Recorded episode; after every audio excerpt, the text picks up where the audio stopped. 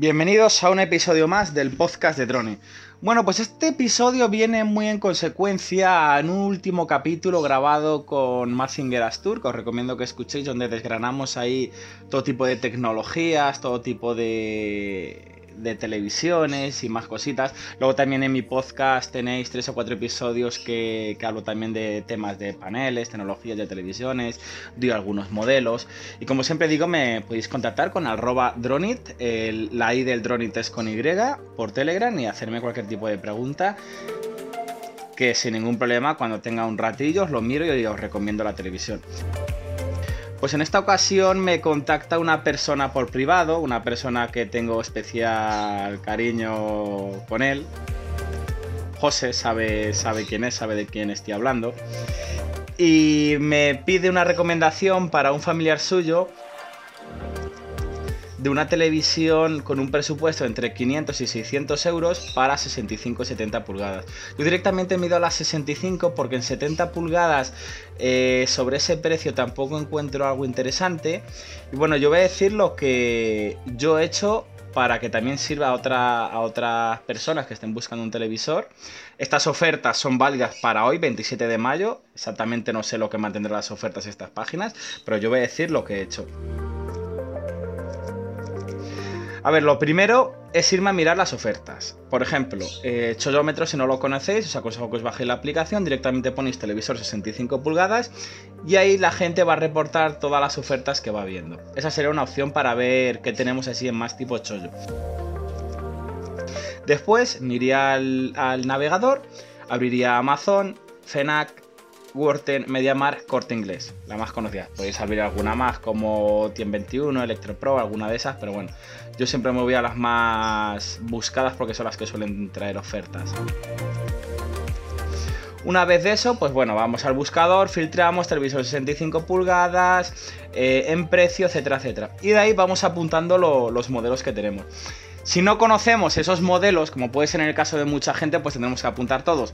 En mi caso, que ya te digo, no me importa que me preguntéis, pues yo directamente miré a los modelos que más o menos me suenan, las series, eh, del feedback que he recibido de grupos de televisiones, de reviews que he ido viendo, de cosas que he ido leyendo. Y bueno, en general, eh, a mí me han pedido que me quede entre dos modelos de televisores, y eso voy a hacer, aunque voy a nombrar otro par de ellos. Con los dos que me he quedado, por las ofertas que hay, como digo, a fecha de hoy, 27 de mayo de 2020, son el Hisense 65 pulgadas modelo B7500 y la Philips 65 pulgadas modelo Push 6754. No quiero dejar de nombrar el modelo de LG, el UM7100, porque esta misma persona que me preguntó otra vez me, pidió recomendación y, sé que otro familiar suyo se compró este modelo, creo que fue en 50 pulgadas y, y le ha salido muy bien y está muy contento con él. Entonces, desde aquí quiero nombrártele y que sepas que ese modelo está sobre 580-600 euros.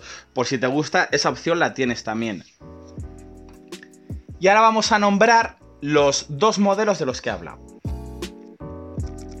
Primero voy a empezar por el modelo de Hisense, luego al ver el de Philips y luego diré a nivel personal por qué me quedaría con uno de los dos, aunque los dos son muy semejantes.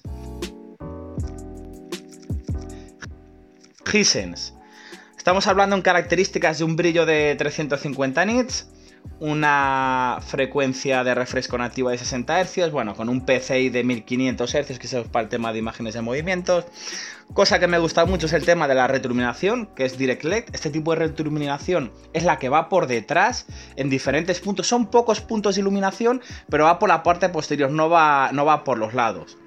Luego es un panel tipo VA, que cuenta con una profundidad de color de 10 bits, bueno, lo que es el 8 más 2 interpolado, o sea, el 2 FRC. Además, contamos con soporte HDR10 y HDR Dolby Vision. Para mí el Dolby Vision, ya hablé en otros episodios de podcast, es lo mejor en el HDR. En esta televisión, el Smart TV es un poquito malo, es un poquito malo y corto de aplicaciones, es decir, si lo queremos directamente por el tema de Smart TV, seguramente vamos a tener que acabar tirando con un Fire TV o con un Amigos o algo de eso, pero para ver la TDT es más que suficiente, por ejemplo, aplicaciones como YouTube, Netflix, HBO, eh, así las básicas, las trae de serie, más o menos funciona bien con sus tienen ciertos retardos, ciertos cuelgues las aplicaciones, pero más o menos para un uso normal funcionan bastante bien. Esta televisión está ahora mismo en oferta en el corte inglés a 560 euros y como digo es muy muy muy buena opción de compra. Y bueno, vamos a pasar al siguiente modelo. Modelo 65 pulgadas Philips Push 6755 perdón, push 6754 barra 12. Vale, pues este modelo eh, vamos a empezar por la retroiluminación porque es la misma que la anterior, es DirectLect. Lo bueno que aquí contamos con un sistema que llama Philips de microdiming, que yo suelo llamar lo que es el local diming, que es una zona de atenuación por zonas. Es decir, aunque tengamos pocos puntos de luz, porque recordemos que el Direct Light no es un Full Array, el Full Array son muchos puntos de luz retroiluminación, aunque tengamos esos pocos puntos de luz, tenemos un sistema de software que lo va postprocesando para que vaya apagando o encendiendo diferentes zonas para ofrecernos sobre todo unos mejor, unos lo que decimos unos negros más puros, más profundos, un mayor nivel de contraste. Luego tiene otros sistemas de mejora de imagen que llama Philips como el Pixel Precise, que es para el tema de las imágenes en movimiento, la resolución ultra, para el tema del HDR y bueno, esas cosillas. Contamos con un panel, es, es un panel 10 bit, un 8 más 2 como, como el anterior. Y en este caso sí que no he conseguido encontrar si verdaderamente lleva un panel IPS-VA porque nos reportan desde algunas páginas que el modelo de 43 y 50 pulgadas es un panel VA, pero el de 65 no encuentra por ningún sitio si es VA o IPS. Indirectamente, bueno, la diferencia entre paneles IPS y VA es el ángulo de visión. En un panel VA tenemos un ángulo más reducido de visión. ¿Y qué pasa? Cuando nos pasamos a lo mejor de los 45-50 grados en horizontal, pues va perdiendo cierto brillo, cierto, cierto contraste y color. Pero como digo, hay muchas veces que hay, hay personas que tienen una Samsung de gama baja que les pasa esto y no lo notan. Entonces muchas veces depende para qué tipo de personas es indiferente que sea un panel IPS o, un panel VA. Además, contamos con soporte HDR10 y HDR Dolby Vision. Para mí el Dolby Vision, ya hablé en otros episodios de podcast, es lo mejor en el HDR. Luego, por lo demás, pues bueno, eh, contamos con el sistema Ambilight, eh, que es único de, de Philips. Para el que lo ha probado, pues ya no sabe salir de eso porque es súper inmersivo. También depende de para la persona que vaya a ir la televisión. Y la Smart TV es, usa Philips usa Android TV, funciona bastante bien a pesar de que esta televisión es una gama media media, media baja, media, media baja, al ser de 65 pulgadas, porque por este precio, por ejemplo, en 50 pulgadas hubiéramos encontrado algo un poquito mejor, pero claro, a más pulgadas, pues el precio cambia.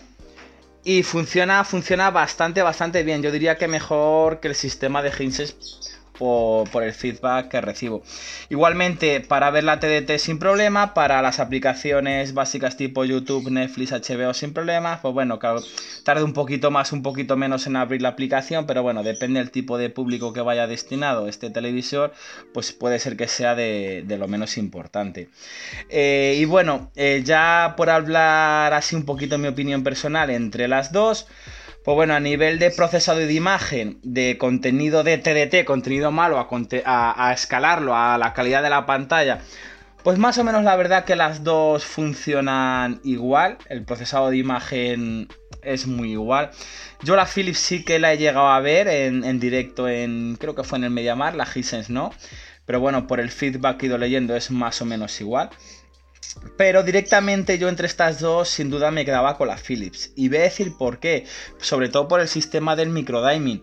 Porque aunque las dos tengan un sistema de retroiluminación igual que es el DirectLect, indiferentemente del tipo de panel, que tenga un, sistema de, de microdiming o local diming, como quieran llamarlo, de atenuación por zonas, va a ganar mucho en el tema de la calidad de imagen, de la calidad de imagen, porque vamos a tener que los negros van a ser más puros, no van a ser tanto esos grises aceros típicos de... Sobre todo de los paneles IPS, pero los paneles VA también pasa en, las retroiluminadas desde los lados, las Edge LED, que suelen tener a veces unos negros que al final son unos grises aceros oscuros. Por eso yo, entre estas dos, eh, os recomiendo que compréis la Philips. La tenéis en Mediamar en 580 euros y en Amazon en 600. Como digo ya, para gusto los colores. Yo por sistema de, de postventa de Amazon pagaría los 20 euros más y la cogería en, en Amazon. No obstante, si la Hisense la encontráis en otra página a buen precio, también, también es, como digo, es que entre estas dos, las dos cualquiera me vale. Yo me decanto más, quizá por la Philips, por el Micro Mini, porque encima mayores al mismo precio tenemos el, el tema del Ambilight. Y luego, pues bueno, yo hasta aquí ya he acabado mi recomendación.